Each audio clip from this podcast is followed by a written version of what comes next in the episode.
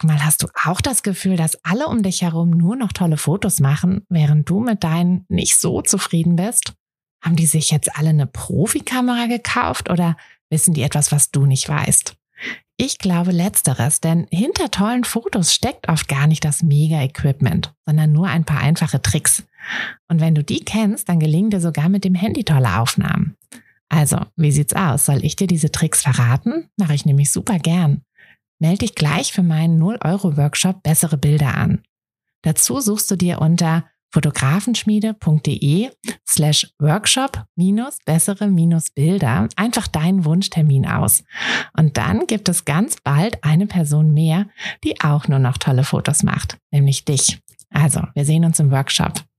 Herzlich willkommen zu einer neuen Espresso-Folge. Hier kriegst du ja immer einen Tipp aus meinem Alltag als Fotografin, als Selbstständige oder als Mama. Also was heißt oder? Eigentlich ist das ja oft alles sehr zusammenhängend für deinen Alltag. Also nimm dir da mit, was du mitnehmen möchtest und was dir hilft. Und in der vergangenen Woche war es ja ein sehr ja, sehr persönlicher Tipp ähm, aus meinem Alltag, der sich eher hm, um alles so allgemein gedreht hat. ähm, hör sonst gerne nochmal rein, falls du die Folge übersprungen hast. Ähm, diese Woche möchte ich dir gerne mal einen etwas spezifischeren Tipp geben für dein Fotobusiness, für deine Arbeit als Fotografin ähm, und zwar genauer für die Bildbearbeitung.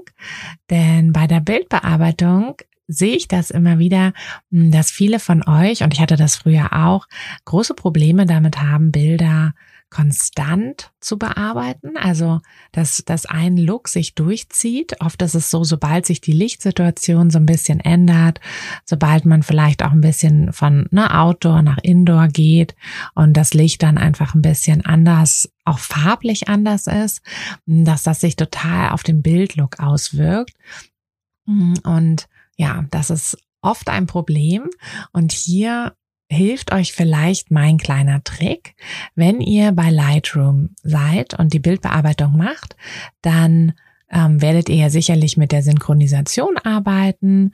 Ähm, das heißt, dass ihr ja alle Bilder, die in einem Lichtverhältnis quasi aufgenommen wurden, sowieso synchronisiert, also mit einer Einstellung. Das heißt, ihr bearbeitet das erste Bild ähm, so ein bisschen detaillierter quasi, also ein bisschen, ähm, guckt da ein bisschen mehr auf die Farbgebung, auf, auf die Höhen, also auf die Tiefen, ja vor allem, also ich gucke mal vor allem auf die Tiefen, Lichter, ähm, auf natürlich die Belichtung an sich und ne, all diese Einstellungen eben, ähm, dass ihr, dass ihr da so ein bisschen mehr Zeit quasi reinschickt und dann synchronisiert ihr ja alles, ähm, was dann in der gleichen Lichtsituation aufgenommen wurde, geht dann aber ja auch nochmal durch jedes Bild durch.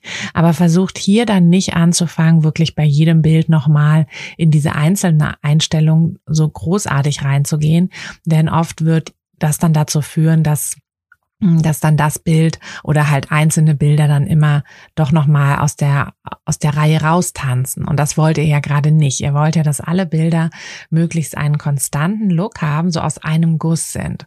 Und was mir da immer total hilft, ist gar nicht so sehr auf dieses große Bild zu schauen, was ne, was ihr oben geöffnet habt, also das, was ihr aktuell bearbeitet, sondern auf die Leiste unten, wo ihr ja alle Bilder nebeneinander seht. Und einfach dieses nebeneinander sehen sehen mm, oder beziehungsweise das Auge auch so ein bisschen darauf bringen, dass es diesen Vergleich immer anstellt. Das hilft mir persönlich total, dieses konstante, diesen konstanten Look beizubehalten. Also nicht langsam immer dunkler oder immer heller zu werden, ne, oder irgendwie immer kühler in den Farben oder immer wärmer oder irgendwie was zu machen, sondern wirklich den einheitlichen Look zu behalten. Und da versuche ich wirklich, also bei jedem Bild, was ich bearbeite, ne, wenn ich sie synchronisiere, klar, dann gucke ich sie ja auch nochmal einzeln durch. Äh, manchmal muss ja auch an den einzelnen Bildern noch was gemacht werden, begradigt werden oder oder.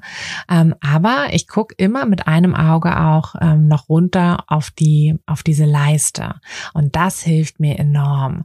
Also diesen diesen Vergleich dort zu haben, weil da sehe ich dann, ob ich wirklich ne quasi ein bisschen heller, ein bisschen dunkler langsam abdrifte ähm, oder ob das alles einheitlich bleibt. Ihr könnt natürlich auch diese Gegenüberstellungssache machen Also wenn ihr jetzt ein Bild habt, wo ihr sagt, boah, das, ne, das ist irgendwie ein gutes Referenzbild, so möchte ich den ganzen, die, die ganze Reihe, das ganze Shooting bearbeiten, dass ihr das einfach da ähm, bei dieser Gegenüberstellung einfach auf der einen Seite liegen lasst.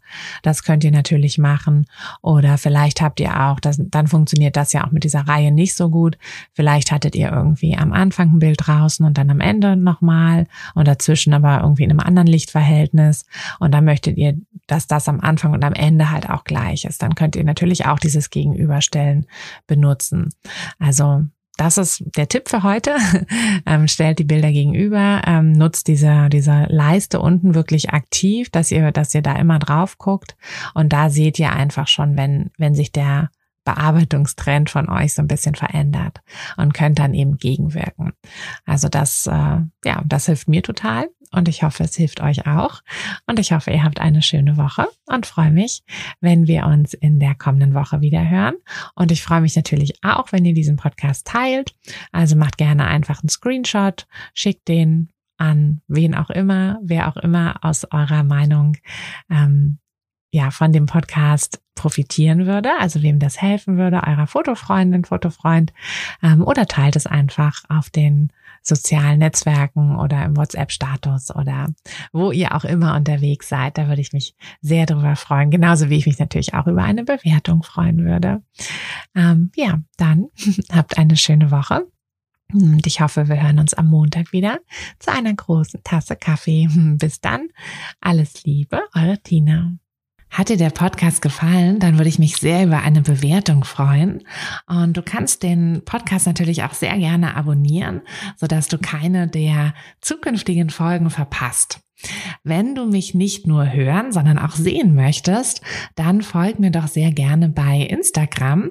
Und dort kannst du mir auch immer schreiben, wenn du Vorschläge, Wünsche oder Anregungen für diesen Podcast hast oder einfach Fotofragen loswerden möchtest.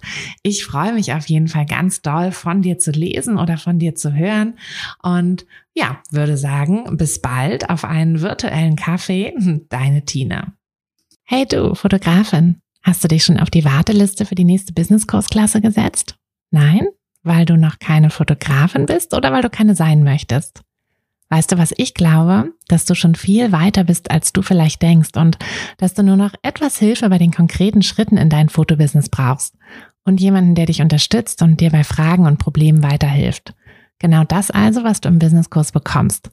Deshalb setz dich am besten gleich auf die Warteliste unter fotografenschmiede.de slash business-kurs.